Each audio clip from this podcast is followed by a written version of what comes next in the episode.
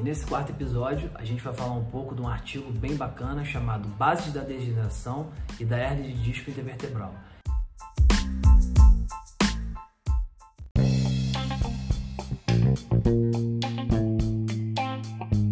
Ele é um artigo que ele, ele, ele se preocupou muito em entender melhor essas três zonas anatômicas para entender a diferença de moléculas entre elas. E de cara a gente entra no anel fibroso. O anel fibroso ele é formado entre 10 e 20 lamelas, ele é formado por proteínas de colágeno predominância tipo 1, ele é formado pelas fibras de Sharpey que se conectam aos periósteos, ele é formado por fibras elastinas ele é forma, e ele tem proteoglicano, esse condutor elétrico, essa proteína hidrófila que faz essa reabsorção. Ele também tem entre, entre 60% a 70% de água, ou seja, então são 10 a 20 lamelas, tipo essas linhezinhas em voltas do, das fibras circunferenciais, que tem, parece um nívelzinho um entre cima, então entre 10 a 20 lamelas. No núcleo pulposo, ele é formado de 85 a 95% de água. Ele tem as, as, a substância fundamental chamada morfa, que é uma substância que ela não tem forma. É, nós temos as proteínas hidrófilas, nós temos os condrócitos e os fibroblastos. E dentre as proteínas hidrófilas, eu vou destacar três que vêm sendo muito comentado e tem um papel muito importante, que é a proteoglicana, é a glicosaminoglicana, que é chamada de GAGs, e a greca. A proteína grecan, ela, ela é responsável por 70% dessa reidratação do disco intervertebral, ou seja, quando o disco intervertebral ele desidrata e reidrata, são justamente essas proteínas hidrófilas que fazem esse processo de reidratação do disco intervertebral.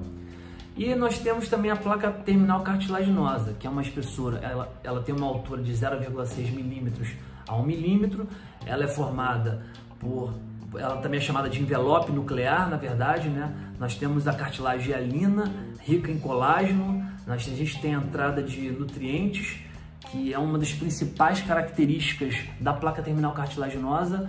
Qualquer coisa que possa interromper essa quebra dessa homeostase, isso envolve muito a placa terminal cartilaginosa, porque ela é um dos principais, se não o principal caminho, onde essas proteínas hidrófilas elas entram e faz essa reabsorção do disco intervertebral. Ou seja, a desidratação e a reidratação é um processo absolutamente normal no disco intervertebral.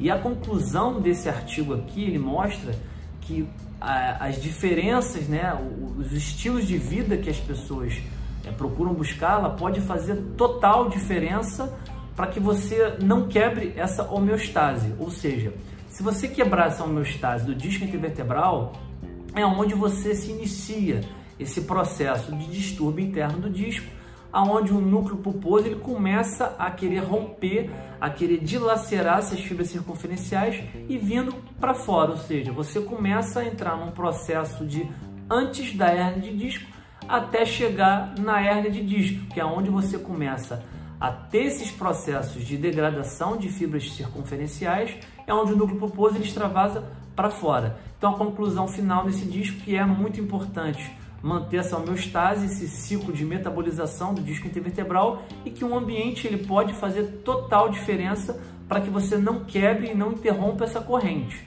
beleza?